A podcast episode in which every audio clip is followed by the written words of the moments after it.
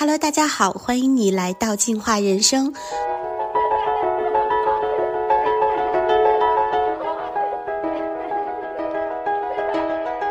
我是创始人教练佳莹，今天想跟大家聊的主题是我遇到看不上的领导该怎么办。为什么会想谈这个话题呢？之前我的播客《进化人生》里发布过一期节目，叫做《我们如何领导比自己更资深的人》。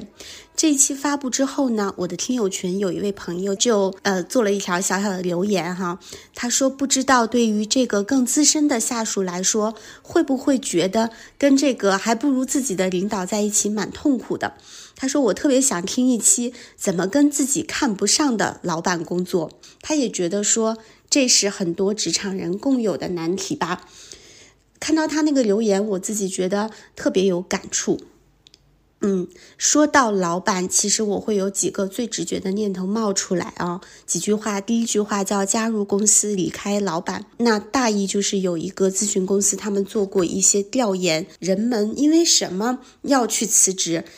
这个直属上级带给自己不好的影响，让自己觉得干的不开心了，这是一个占比非常高的，嗯，一个部分一个原因。那第二个直觉呢，就是。哎，我现在想想，回过头去，我曾经经历的十几位老板，我真心特别认可，可能也就一位，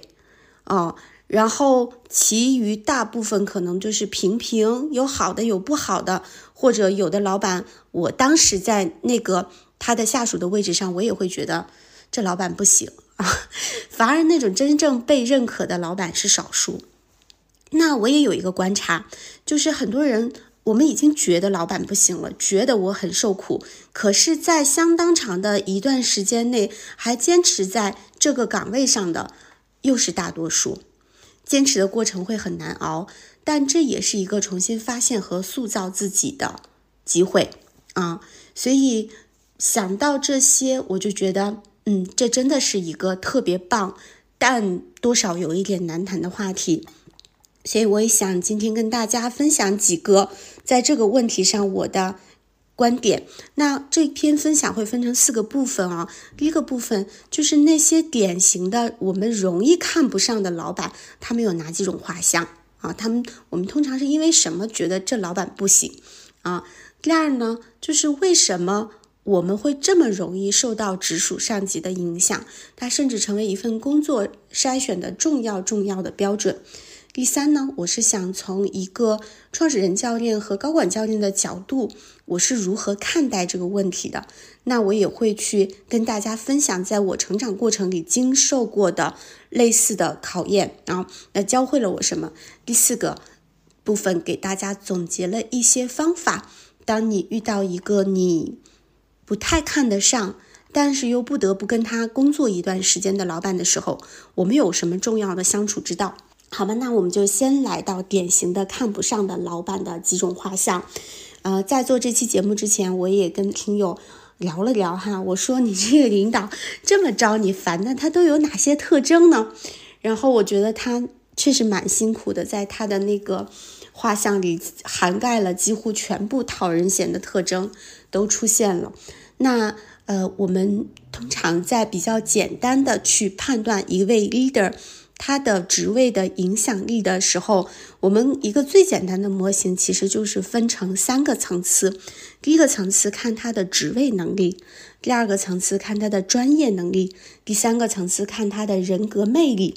职位能力其实是基于你只要在这职位上，你就有啊，你就有这个影响力。那专业能力呢？是说因为你的专业能。专业出众，所以大家会认同你的专业感，所以你具有影响力。那第三个人格魅力是说，哎，即便你不在那个指定的官方的职位上，甚至有可能你的专业也不一定是最强的，但是人们就是愿意追随你，人们就是欣赏你，这个叫最高级的人格魅力。我们从这三个方面来分别的列一下那些讨人嫌的特征啊。第一个职位能力。啊，我自己觉得，嗯，非常重要的一点是无法做出对应的职位决策啊。下属把方案拿给你了啊，下属有需求等着你下决定，但是你迟迟做不出来，这个时候呢，就会让下属有一种失去支持的那种很飘忽的感觉，没有职场上的确定感和安全感。那第二个职位能力也非常重要的是缺乏获取资源的能力啊，也就是说，这个团队呀归你管，由你带，你要带着团队往前走，打胜仗。可是你搞不定老板，搞不定跨部门重要的利益关系方。团队在跨部门合作的时候缺少支持，有时候甚至会感觉说：“哎，我们这个团队好像怎么就低人一等啊？”然后晋升加薪的时候，自己的团队总是没份儿或者占比最少，啊，这种时候就会让下属失去了追随老板的那种内在的动力。那还有第二个层次就是专业能力啊，专业影响力这在这个部分，我觉得有三个点还蛮常见的。第一点就是对于怎么样才算把工作做好这件事儿，缺乏一些基本的框架和专业的判断。那做你的下属，我找不着方向感，我不知道什么是好，什么是不好，我该怎么成长，我都不知道。啊，那我就相当于我的 leader 没有指导呀。啊，那第二呢，就是对于下属的工作汇报或者是提案，在专业层面缺乏判断，我也不知道什么是好，什么是不好，所以这种时候他就会只提问题，但不提改进的方向，更不用说他能够提出一些底层思路上的清晰的指引，然后这个时候下属就会产生一种，嗯。我在汇报的时候，就是老板是拍脑袋看心情的，所以我会有一种迷惑感嗯。那第三个呢，专业能力可能会被忽视的是人才发展的意识和能力。这一类领导也许在事儿上，呃，挺精通的，但是他只把员工当做工具人，他并不觉得或者意识到。员工在这个职场里是要有自己的一条发展通道，是有自己的发展诉求的，所以他从来不把这个诉求放到自己重要的职责上。那不懂得激励和发展员工，跟着他干，大家就觉得说我就只是一个工具人，我跟他干我没动力，没有希望。嗯，啊，这是专业能力上我提炼了三点。那第三个层面是人格魅力啊。这个方面我居然写出来最多的啊几条，第一条贪功，嗯，对上很谄媚，对下呢就是责备，只挑刺儿不指导，啊，这个时候做这样领导的下属就会有一种被剥夺、被剥削的感觉。第二呢就是没有担当，下属遇到困难和挑战的时候只做看客，不出声不出力，这点上我特别有一个强烈的记忆啊，就是我曾经在一家。呃，国企工作的时候，那当时我们部门和另外一个部门是在同一个办公的这个房间里面，然后呢，他们这个部门的老大，嗯嗯，在场的一个情况下，然后就冲进来另外一个跨部门的人，然后当着这个老大的面，对于他团队里的一个人就是指着鼻子骂，然后态度非常的激烈，言辞也非常的激烈。这个过程持续了十几分钟，谈的是业务上的事儿。可是这个团队的 leader 在这个座位上没有站起来，一句话没说，一个腔都没接。然后我就看着他团队里的那个成员，嗯，从手足无措，然后到情绪上的应对，然后没有任何一个人去声援他、调节、支持。哎，那一刻我就觉得，对带给我的震撼简直是太大了。哦，这种没有担当的老板是我觉得非常让人失望的一个老板。那第三个特点呢，就是言行不一，前后不一，然后表里是两张皮的。呃，我我做高管教练的，呃时候呢，就有一个团队就会呃出现这样的反馈哈，他们就会说，哎，我们的老板他嘴上说啊要快乐工作，享受工作。然后出去呃被采访的时候，也总是把这种呃工作的创意性、快乐放在前头。可是事实上啊，他看到员工不加班就不舒服，看到员工没有在晚上八九点的时候还在办公室，他就觉得人家工作不敬业，觉得他这个工作呃，工资发的性价比不高。那其实这种情况，你嘴上说的和你真正做的，真正让员工感受到的不一致的时候，在员工的眼里就是你没有诚信啊，你是一个不一致的人。那人们在职场上会天然的追求安全和高效。当我看不透你，我觉得你说的跟做的不会是一回事儿的话，既危害了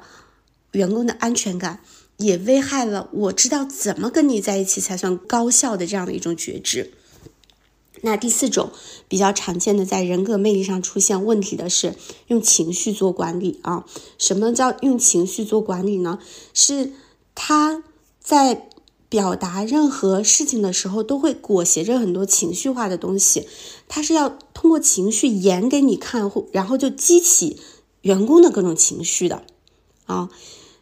这个时候啊，就是它会让人始终处于一种紧绷，或者是抗拒，或者是恐惧的这种情绪压力里啊，嗯，也会给员工带来非常非常不舒服的感受。那第五个在人格魅力方面出现的问题就是没有公平性啊，没有公平性，它更多的表现是说拉小团体。然后搞我的人的这一套啊，谁谁谁是我的人，他在哪里跟着我，现在又跟着我了。当我的人出来的时候，那么 leader 很容易就是对于员工的表现用不同的姿态来应对。嗯，这个时候呢，团队里就会产生两种感受了，一种感受是那种局外人啊，不是你的人的人，大家的感受会是。被排挤啊，然后会觉得我得不到公平的对待，我好像总是被挤兑的那一方。那即便是你的人的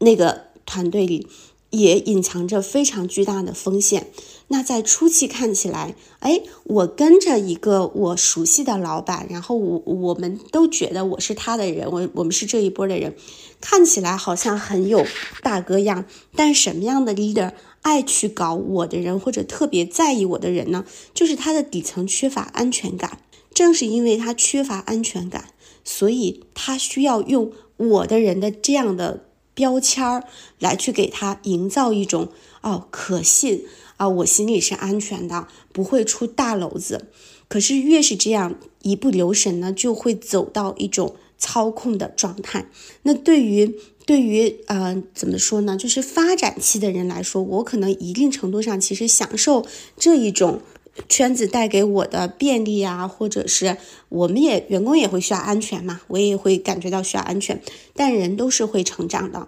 当你在职场里慢慢成长，成为一个真正的成年人，操控。和被操控的感觉，往往是我们内心最不容易接受的。所以，这样的团队发展到一定时期，在分道扬镳的时候，会最受伤啊。所以，刚才我们总结了基于职位影响力的两种讨人嫌的老板，专业影响力的层面有三种讨人嫌的老板，而人格魅力的层面有五种讨人嫌的老板。嗯，这是我自己嗯。去根据我过往的这个职业经验和我看到的，我去构建的画像，也许大家的画像跟我所看到的不一样，那我也特别欢迎你把他你你的那种你觉得讨人嫌的受不了的老板的样子写到评论区里，然后我们去完善和丰满我们的这个模型，也许会对未来呃我们去发展自己的领导力有很多的好的作用哈。那当我去画完这个模型画像的时候，我自己有一种很深的感受啊，不知道对不对？嗯，就是，嗯，也许你的职位能力上不够强悍，或者你的专业能力上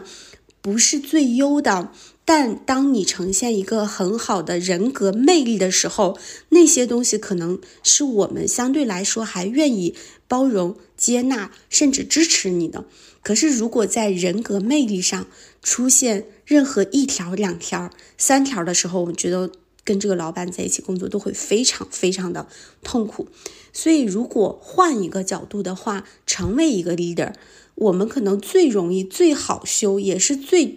去影响那个大盘基本局的，其实是在自己的人格魅力上。嗯，那回过头来，回到我们这个与自己看不上的老板相处的，呃，这个主题上，我想跟大家谈的第二个部分是为什么我们这么容易受到老板的影响？可能大家都觉得这是一个天然的，不就就应该是这样吗？如果我放在一个第三者的角度、旁观者的角度，我会去看到的几个点。第一个点呢，其实是老板跟下属。有着天然的密切联系，我们基本上朝夕相对，且资源上和决策上，我们会深深的受到老板的影响。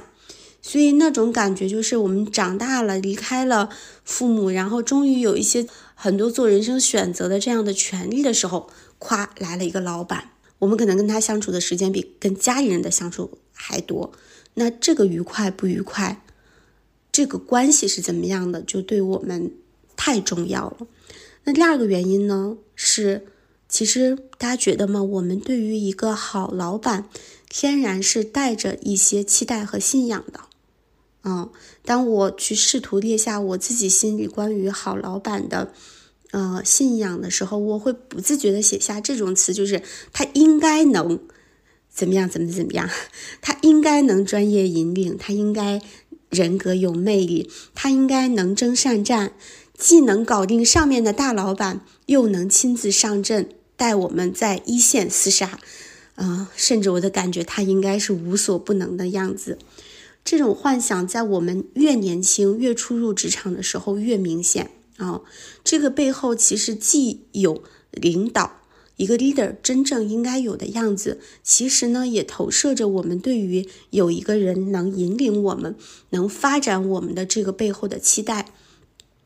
可是真实的情况是什么呢？真实的情况，绝大多数出阶的领导，他们是怎么来的？他们都是来自于业务骨干，来自于组织对于核心业务骨干的奖赏啊！出阶的领导。就是刚刚开始管人的这个级别的领导，那其实每个公司、每个组织都有自己人才政策的天平。这个天平、这个能力模型里，并不一定要求这个人是娴熟于领导技能的，可能他只要业务某一个领域的业务杰出就好，他的专业可能是够的，但是。他的职位影响力的能力，或者他的人格魅力的能力，可能并不拥有。也有相当一部分中高层的领导啊，就是再到了高级了，他们其实来源于信任啊，也有可能是更深的资历啊，代表的这个是公司的信任，也有可能是来自于更高层的 leader 的信任，或者也有可能就是来自于某个特殊的历史时期。哎，恰好他有机会上去了，然后就沉淀下来。我们都知道，好的 leader 应该是被培养和发展的。嗯，当我们上一门领导力的课的时候，其实他有讲过，一个人从完全没做过领导，要成为一个真正的好领导，如果不经培训，需要多长的时间呢？有人做过调研，十年，然后十年他在现场的历练，他才能真正的成为一个好领导啊。所以加速领导成长的方式原本是培训、有意识的培养，但是现实是好多公司根本顾不上去做培养 leader 的这一个功课，好多公司没有这样的资源去建立一个丰富和完善的人才发展的体系。也有好多公司，他做的人才发展、领导干部的发展的这个功课，只是在培训的课堂上去上那么几门课，但是并不会把他真正所学的跟他在工作中所用的能够贯穿成一条线啊，所以他后续的发展没有意识，或者当公司的重要的事情的优先级不一样的时候，我们期待着那样的。一个英雄神武的形象 作为我们的 leader，可是我们我们面对的那个真实的 leader，可能就是哎，就是恰巧就是被拔上来了，或者恰巧由于各种各样的历史的原因、信任的原因沉淀在那儿了，他并不是我们所理想的那个人，甚至他有可能是，就是 锚定了前面十条负面画像里，它可能具备大多数的特质啊。那当我们如果非常不幸的遇到了这种情况，我们如何看待呢？这正是我我觉得我这这一期节目其实酝酿了有一个月这么久，我就觉得它难录就难录在。这个地方，嗯，在如何看待的这个部分，其实我是很想带大家去做一些转念，因为我觉得我们依然停留在抱怨他，然后我们觉得受害于他这个位置上，并不会给我们的人生带来任何的好处。真正能让我们改变的是，其实是自己的很多转念，人生的很多关键的节点，是我们在头脑里。无论如何想也想不过去，只有你真正的应对，你去做才能过去的。而面对它，就会走出我们的一些啊舒适区，会来到那些嗯痛的部分。所以在如何看待的这个部分，我也想嗯去跟大家分享一些故事和观点。那第一个，如果我们知道了说。嗯，其实我们对于一个好的 leader，其实我们是有很多期待的。那我会想问大家，哎，你自己真实的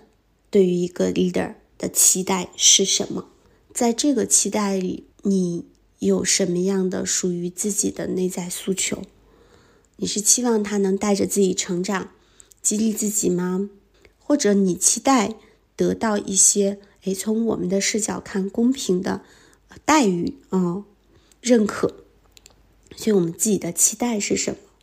嗯，我自己的体验是在我们职业发展的早期，或者是我们刚换个行啊，或者是离开工作了很久的公司，到一个新的地方的时候，是我们特别需要引领的地方。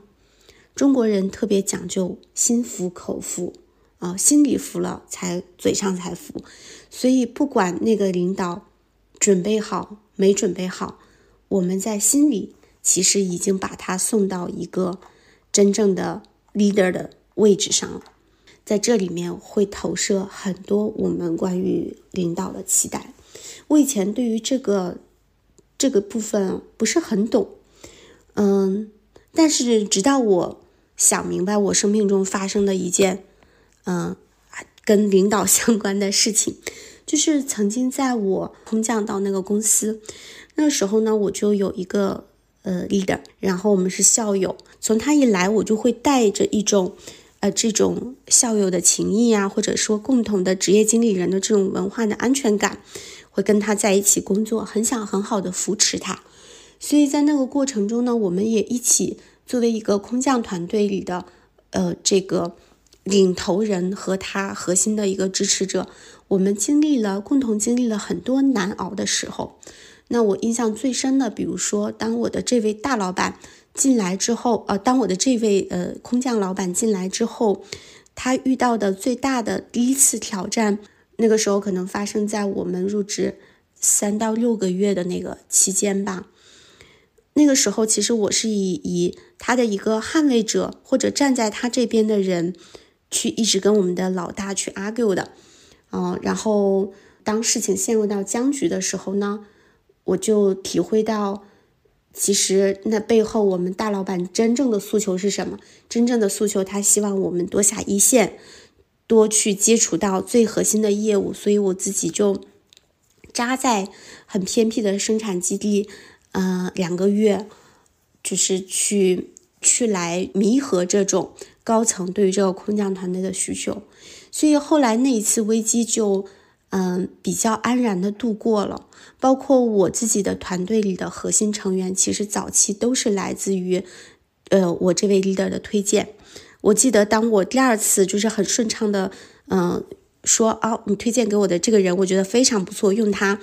然后他 他笑着跟我说，你看你招的都是我的人，你还这么高高兴。啊，我心里就觉得说，哎，谁的人有什么关系呢？在这个岗位上合用，是有发展潜力的人，那就是好的人啊。我其实没有想那么多哦，所以后来，嗯，这个团队就是波波折折的吧，呃，几几经发展，其实我们大概一起走过三年左右的时光，嗯，然后在前面其他部门的 leader，嗯，一直在快速的入职离职、快速离职这种波团队波动的状态里，其实我和我的团队是最稳稳的一个团队。后来呢，到三年之后，其实。就发生了很多行业发生了很多变化，公司也发生了很多变化。那个时候，一些嗯危险的苗头就出来了，比如说公司一直在裁这个北京这边团队的人，然后公司的工资开始欠发缓发，就业务会出现了明显的风险。那个时候呢，我就觉得说，哎，可能是不是要去考虑一下大家的退路了。因为整体上看到的是，我们这个团队是要收缩的，啊，所以其实我内心里会对他有一个投射，是说，我们应该是自己人吧，呃，我们应该是这个时候就是前面冲锋打仗的时候，我们已经冲了，那么现在是不是应该要想一想什么样的退路啊？是不是不要再那么一直脑门子往前冲了？嗯，然后我甚至也跟他提过说，也许到什么时间点，可能我就是会选择退出这个团队，离开这个团队了。那我当时想的非常的简单，就是我觉得应该要跟自己的老大讲，应该要让他提前有一个心理准备，和我看到的系统性的风险和危机，这个可能会冲击到我们这个大 team 的每一个人。我是不是应该要提前就是做这个预警？但后来呢，我就发现我想的太简单了。我基于人情，基于我把他视作为一个我的大哥啊，或者是一起打过仗的这样的战友，嗯，可是后来在一些变化发生的时候，哈，嗯，我所体验到的、感受到的是，那么。他会把我视作一个管理风险，比如说，哦，这个人他也许不想长久的干了，他可能要离职了，所以要尽快的保留下我我在公司的这这个文化遗产啊，比如说我会做培训了，那么要把我的课录下来，或者把我的课件都交给其他人管理，避免我带走。那个时候我就感受到了一种，而且这个这个还是他会告诉我的员工。说你们要管理谁谁谁的，呃，这个这个文化资产，这都是对于这是属于公司的。那我就觉得呢，如果从管理的角度来说，他做的绝对没错，这就是他管理者应该做的事儿。可是从一个 leader 的角度，我就觉得，我觉得非常受伤害，因为，哎，你觉得我是这样的人吗？原来你在意的并不是我们。这个团队里每一个人的未来，嗯，你在意的只是说我要走了，要把课留下，啊，然后甚至那个假设就是说我一定会把课带走，我不会交给我的团队，我去我就一下子觉得说，哎呀，原来在你心目中的我是这样子的吗？啊，我我就觉得特别特别受伤害，所以从那一刻开始，就是我就觉得。我对于我的这个 leader，我好像我的认识和什么就完全不一样。那最后到离开的时候也是非常的不开心，因为我原本跟他说我可能要离开的那个时间到了，但是我还有一些事情没有处理完，我可能说我我要再晚一两个月吧，但是。嗯，但是其实我的继任我都我们都已经找好了。我说那我不想再让人家因为我耽误下去，能不能比如说你给我降到一个副职或者一个专家的角色上，然后让这个继任先上任上任啊，然后我的待遇也可以降低呀，然后让这个人先上任，那我也不用担这么多责任，我也可以灵活一点，嗯，但是后来嗯，就是我这个老板处理之后呢，就是。他说：“那给你的方案就是你可以降职，你可以降薪，让他先上。但是我所提的需求，那都是不可以的。而且在那一刻，我觉得他跟我谈的那一刻，作为教练被训练的一些直觉，他的一些发问其实是有一个留存导向性的那种自我保护的一个东西，我一下子就非常的敏感了，我就开始不顺着他引领我要去说的那个话去讲，所以后来我们俩就大吵了一架，大吵了一架之后，我离开了公司，然后每一两个月整个团队就全离开了。那一段时间，其实是我就是，甚至我到离开公司之后，我很长的一段时间，我心里都觉得，哎，想到这个人，我我好难受，我就非常非常的不舒服。我觉得我们都是很好的人，我们不是坏人，但为什么我们一起战斗奋斗了三年，然后最后分开的是如此的不体面、不开心，然后彼此都充满了很多的愤懑。然后那个时候呢，我就因为我这个事儿心里过不去嘛，我就去找了嗯我我的一个教练的朋友，然后他当时其实没用教练的方法帮我 coach 出来这个议题，但他给了我一个反馈，他说我觉得你是不是对这位老板有内心里有哪些超出 leader 角色的投射？我那时候不懂，但是我这两年慢慢的就懂了。我发现，其实就是我对于一个 leader 的期待，他并不只是一个管理者的期待。我可能把他当成大哥，我把他当成战友，我把他当成朋友，我把他当成自己人。那么我的期望就是他用大哥、战友、朋友、自己人的这样的一个思维，呃，角色。去理解我，为我考虑，嗯，但是他真正的角色是什么呢？他只是我们那个 team 的老大，他是公司安放在这个位置上的管理者，这是他真正的角色。如果从他这个角色来讲，他做的没错，他做的一点错都没有，他一直在管控、管理风险，哦，那其实。是我对他的期待太多了，哦，我基于曾经的过往，呃，我是在用怎么样的方式去对待他？我希望那些在离开的时候能回报到我身上，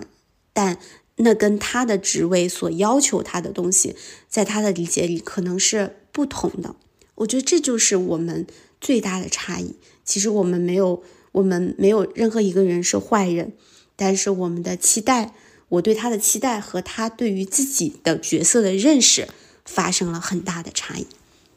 所以如果那个时候我能理解他真正的角色是什么，而不是带着自己这种期待的投射的话，我可能压根儿不会跟他提前讲，我也许什么时候就离开了，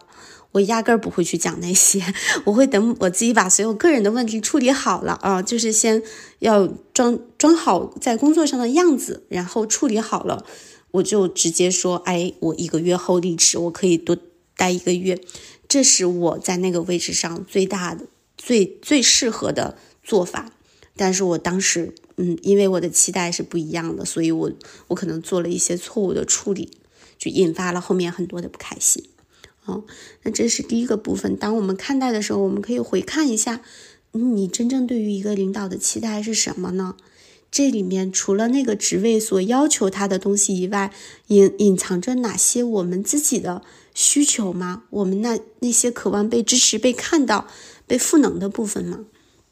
那第二个部分呢？其实我们可以去看看，在自己的公司、自己的这位领导这个角色上，公司真实的模型是什么？啊，我们可以去问自己一个问题哈。即便是他如此的不堪，他如此的让我就觉得不可思议、不可接受，但是他却在公司的这个位置上，那公司看重他的是是什么？老板看重他的是什么？去写下这个问题的答案。那我对于这个 leader 的期待和公司看重他，要把他放在这个位置上，公司的那个那个看重。之间的差异又是什么？换位思考是很难的，但也许恰恰是在这个时候，正是打开自己格局的时候。当我们站在公司的角度和老板的老板的角度来看用人的这个部分的时候，我们能看到什么呢？我们看到的是公司的用人风格、决策机制。我们看到的是公司对于管理者、领导者的那些能力素质模型是什么？嗯，这个就相当于呀，我我觉得我自己会有一点小聪明的地方。我在一上大学的第一天发下来学生手册，我就先去看了一下。哦，那如果要拿奖学金的话，学校都看什么？做这个是加分还是减分？加几分？所以，如果我的目标是我希望每年都能拿奖学金，能能拿到尽量高等的奖学金，我应该多做什么？少做什么？不做什么？我应该把有限的时间和精力更重要的放在什么位置上？嗯，所以这个就是相当于你透过看它，你能看到那个背后的规则。哦，那这是大部分情况啊，当然也有小部分的情况属于，也许这个人是个个案，但他能在这个位置上，绝对也不会。只是一种巧合，一定会有那个重要的原因，所以你能找到那个重要的原因是什么吗？这是第一层格局的打开。第二层呢，其实这也许也是一个机会，我们能看到自己的盲区。什么是盲区？我们通常觉得这个人行还是不行，很多时候基于我们自己的判断模型。比如说，我专业强的人，我往往我的模型里就认为专业最重要。那融资强的人，可能他就认为融资一定最重要啊。啊，有的人他可能很擅长资源、战略啊，那他觉得资源和战略最重要。可是，到底在这个领导岗位上，什么最重要？谁来决定什么最重要？那些利益相关方都是谁？他们决策的影影响因子有啥？当你这么想事情的时候，我们不是站在我们自己这个位置的感受、我们的体感上去看事情，我们站到了更高的视角上。这个时候，我们不是屁股决定脑袋了。我们如果已经自己主动把自己的头脑拎到了更高的层面上，你就会能够逐渐的拥有更全局的视角。当你能看到全局的时候，你就能够识局了。啊，你就能够判断这个局。那相信我，你做很多事儿的时候，大方向拿得准，会比你在小方向上拼命努力磕破头更重要。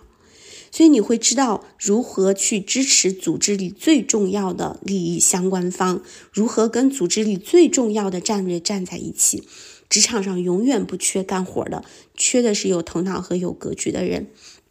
这一点在越大型越成熟的公司越重要，在小公司、创业公司，也许你还可以靠业务能力，但如果你在一个大型的组织里，不会识局，发展的天花板都会比较低哦。所以我们可以看看自己对于 leader 的期待，我们可以看看自己心中定义的好领导的模型，跟真正的公司。决策者们去选一个 leader 的模型，到底有啥差异？这个差异带给自己什么样的启发？召回到自己的盲区是啥？也许我们就会有一些新的发现。那第三个点呢？其实看待这个问题，我会想要邀请大家去拿回自己职场的主动权。你不觉得吗？当我们觉得遇上遇到一个差老板，嗯，遇到一个不行的老板。我们就各种哎呀委屈、憋气、生气，然后觉得各种被限制，都是他，嗯，怎么了？怎么了？毁了我的职业生涯，都是他让我不能很好的发展。职场不是服务别人的，老板也服务别人的。职场其实就是你服务你自己，老板他也要先服务他自己。所以，当你的职场只是服务你自己，只是你拿自己的时间投资自己的未来的时候，你把你自己的心情和发展和你的时光都寄托在一个看自己看不上的老板的身上，你不觉得亏吗？你真的要给他这么多允许？让他去掌控你每一天的心情，你每一天的方向，然后就跟着他，或者是受限于他所框住的那些东西，而忽略掉了自己真正通过职场想要去到那儿，想要拿到什么东西。如果他就是你这儿的一个阻碍，那你怎么才能拿到它呢？当你把所有的这个愤懑、怪罪都放在这个老板的身上的时候，其实你就把你自己所有的主动权都交给他了。那你真的要把自己这么多的允许、这么多的权利都给到一个你如此看不上的人身上吗？这是我们关于自己的一个反问哈。那第四个地方呢？其实我想跟大家分享的是，好领导教人，差领导也教人。差领导教人什么呢？差领导其实能教人如何待人。有朝一日，如果你自己也成为领导，你会体验到权力的反噬的。我自己曾经真正的是，就就很体验到这种权力的反噬。嗯，当我自己刚开始带一个团队。然后，当我带团队带的并不娴熟的时候，其实我特别注重去发展自己的专业力和去发展自己的这个人格魅力。我会努力想要让我的团队成员他们喜欢我，且努力的看到激励他们的点。然后让大家一起就就感觉是说，哎，你看咱这家里配置就这么差了，我这个也不灵，那咱们就一起努力提升，然后一起往前走呗，好好打胜仗呗。这个时候，我觉得我我自己是带着觉察，很努力的想做一个好 leader 的。但是呢，当我的这个工作越来越顺的时候，当我好像把那些硬仗都磕下来了。啊，我回头看一下有什么工作，其实我自己团队里都有那么七八个还挺成熟的人，他们能帮我分担。然后当我去到嗯分子公司，去到我们虚虚线的团队，嗯，每一个分子公司的团队里的我们这个职能线的人都拿我当一个重要的宾客来迎接，然后来做汇报的时候，这种权力的反噬就是。真会让人有时候找不着北，就是有一点不知道自己几斤几两。嗯，那个时候，我我自己明显的感受就是，我我会把它归功于，那一定是我厉害吧，一定是我做对了什么吧，一定是因为我某些地方很领先吧。这个权利啊，真的是对于人的心智会有剥夺的一个部分。那这个时候，讲真，人是会飘一段时间的。飘的时候，什么能够提醒你呢？其实是自己过去那些惨痛的经历。嗯，那我前面讲过，经历过那个完全不顶事儿的领导，让自己的下属陷于如此的尴尬和缺乏支援，呃，被攻击他都无视于衷的。我看过那样一个场面，我就知道，在我做 leader 的时候，当我团队里的人受到。威胁遇到风险，我是应该挡在团队前面的，哪怕我飘了，我也知道绝对不能让我的团队里的人就是去迎迎迎接那些困难和挑战，我应该是身先士卒，冲在第一位的。那当我经历过只在意事儿不在意人的领导，我就知道天天给下属压活派活，然后让下属去到最艰难、最困苦的地方，自己天天。在家休周末，我知道那一份心寒的感觉，所以当老板再高压，嗯，给我的指令是啊，你就让他去吧，扎几个月，我也会尽力的给到一些我力所能及的关怀。我会去跟老板说，啊，他已经出差几个月了，能不能让他都要换季了，是不是也让他能够回北京？缓几天，拿一拿换季衣服，收拾收拾家里哈，能让人家喘口气儿，说一句暖心的认可他，知道一个人在外面不容易的话，这个是你经历了你就能体会。然后还有就是我经历过不专业的老板，所以呢，我就知道当我不专业的时候，不要在团队面前装。嗯，当我专业的时候呢。我也知道得时刻警醒着自己，我和团队里的人得往前走，嗯，然后团队要赢，那我的老板不够专业，我也知道我自己得去补他的短板。如果我热爱学习，我就先把这块顶上去。那我经历过打不开资源、打不开局面的老板，让团队路越走越窄。即便我再不爱社交，我也知道跟高层的沟通必不可少，而且得沟通到他心里去，而且得去寻找机会建立一些真正的共赢。这些学习其实并不是我去看那些正面教材哦学会的，反而这些都是因为我经历过、体验过那种尴尬，然后心寒、无措、痛苦，所以这些对我的印象格外深刻。当我有机会成为一个 leader 的时候，即便我飘了，即便我那个什么，我也知道这些死穴我绝对不能去犯。所以有时候回顾我们的职场的道路，上位的机会是稀缺的。一旦有机会上位了之后，验证我们成不成的时间其实也是有限的。通常老板就观察你三到六个月。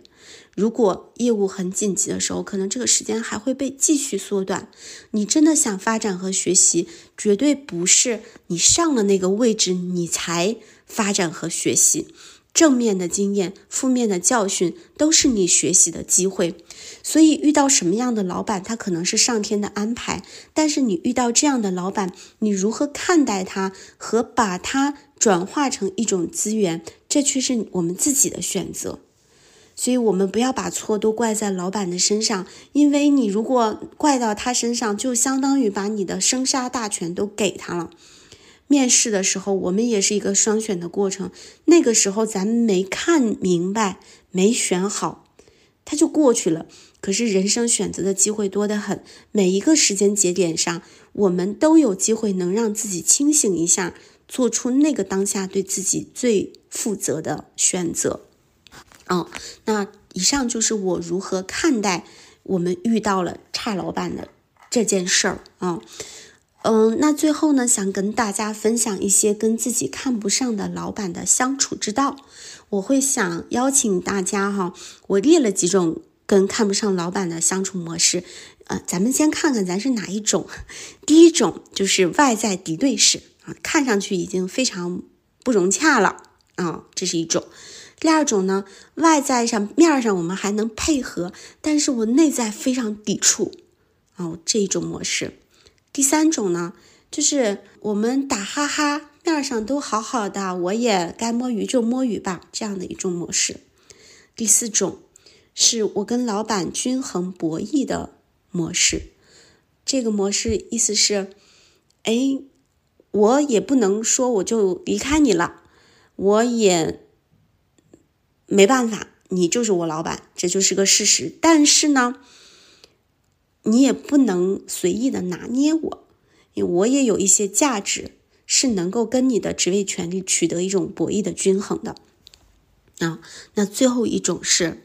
我知道你不行，我也看不上你，但是呢，我尽量想办法驯化你，为我所用。啊，所以这几种模式，其实我是按照我们。对于整个事情的掌控的力度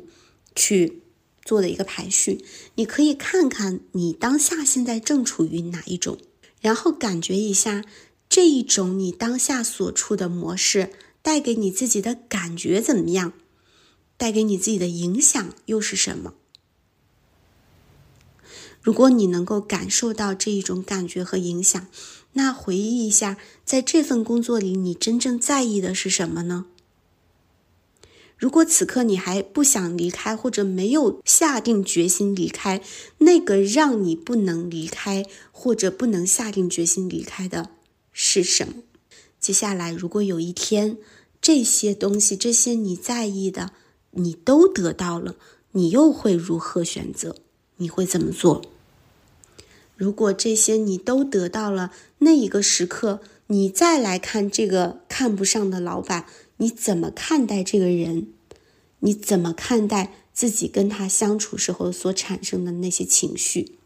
如果我们把这个展开的画卷都看到了，那你当下的选择是什么？你觉得对于当下的你重要的行动又是什么呢？刚才我列了好几个教练问题给到大家，如果你也正经历着这种情况，你可以问问自己啊，看看你有什么启发。那如果最终你的选择是暂时不离开，我也有几个嗯小 tips 可以给到你，也许能够帮你在这段嗯比较难处理，也会很有拧巴的感觉的情况下，能过得更顺畅一点。第一个建议呢，就是强烈建议你处理好利益相关方啊，也就是找到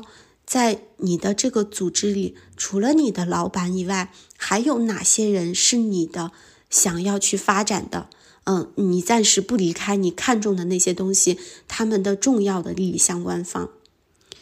嗯，然后跟这些人去建立自己的同盟。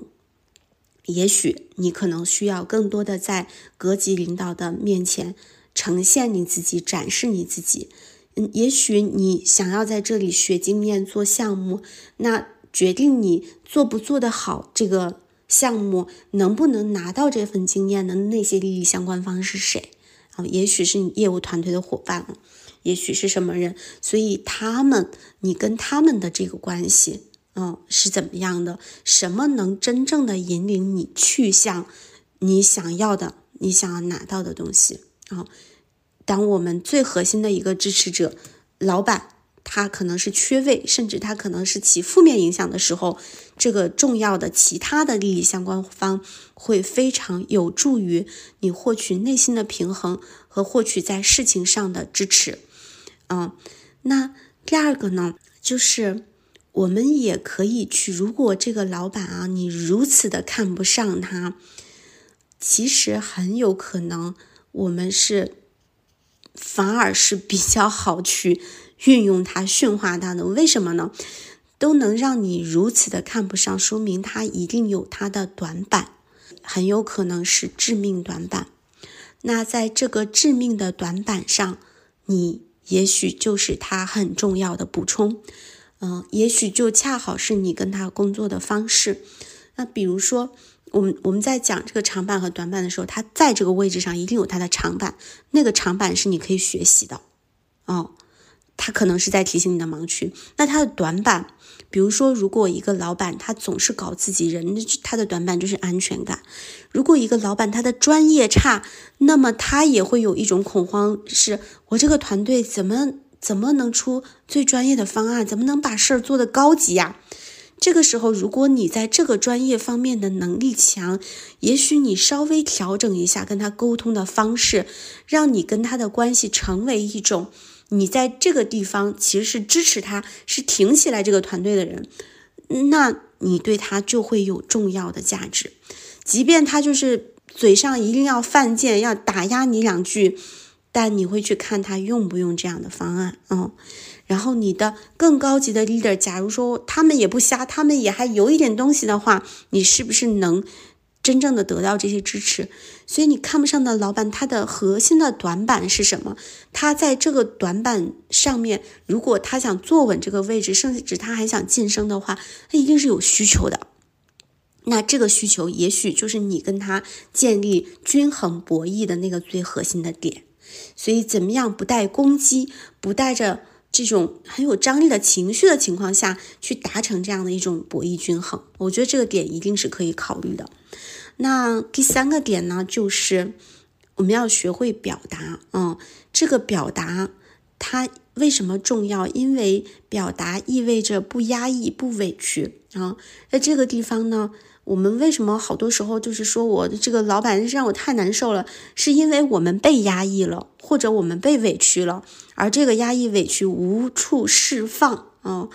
啊，我们又不敢说，然后我们就接纳了，但接纳的非常的别扭，这时候会有很多的情绪的反噬在后面啊，让我们就好像被拎到那个牛角尖里陷在那儿出不来一样。所以这个时候我给大家的几个原则是什么？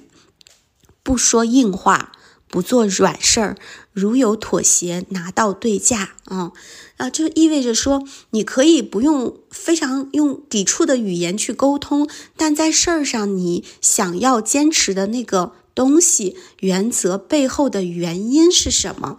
敢于表达，敢于多说两句，敢于在更大的场子里说两句。如果实在你觉得说啊，这事儿我可能就是得妥协，那你拿到点什么对价，你的这个妥协你会觉得舒服一点啊？大家可以把这些植入到我们跟老板的相处里面，不要不敢试，不要觉得对方是个人渣啊，我试了会怎样怎样，你要不试你就一直在这里面痛苦着。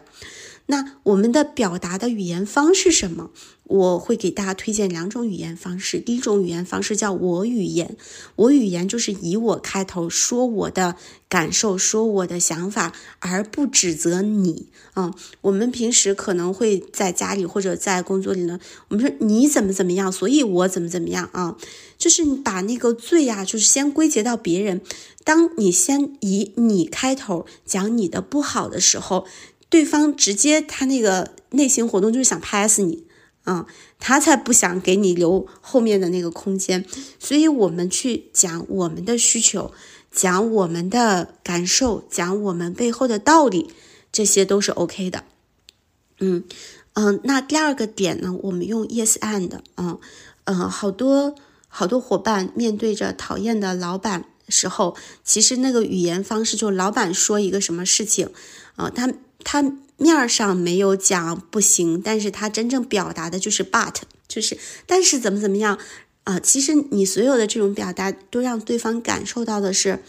反对，所以呢，如果心胸狭窄一点。安全感又缺失一点的 leader，那他最直接的一个本能反应就是，那我就拍死你啊！所以，我们可能试着用 yes and 的方式去说，也就是先把 yes 说在前面。yes 是什么？是他在说的那些里面你听到且认可的部分，或者你听到你未必认可，但是你觉得那个东西可能确实对他很重要，又不太上大雅的部分。甚至不重要也行，无关大雅的地方，你 yes 认可他一下啊，表示你先承接了他。其实有时候承接这句话造成的感受，就是他觉得你承接了他这个人，他也就不那么愿意再去跟你计较了啊。然后这个时候我们可以说 and，and 的部分是表达我觉得，哎，什么什么也挺重要的，这个地方是不是可以纳入考虑？好多伙伴会。在面临这个情况，原本已经不乐观的情况下，还特别的拧巴着自己，啥都不说啊，想争也也不敢争，想表达也不敢表达，就盼着老板自己良心发现，自己有内在觉醒。极大的概率你可能等不到的，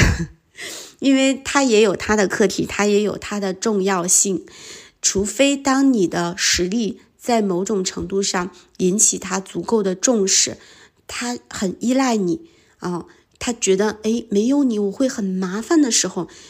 他可能都不会去有那一个良心发现、所谓自己觉醒的时刻。所以这时候你照顾好自己的能量，太累了、太被消耗了，自己该休息就休息，该请假就请假。如果这时候你真的已经能量很低，情况很不好，照顾好自己的能量，不算错的。嗯，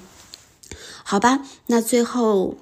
哎，我依然有一种感觉，就是即便我说了这么多，有可能并不能够涵盖我们的听友们在这个议题上所处到的真正的那种痛苦的情境。嗯，但是我希望我们可以在知道识别自己的这种情况。和能够尽量的给到自己内在的、外在的协助框架上的支持，然后也祝福大家能够遇到好老板和成为好老板。今天的节目就到这儿了，拜拜。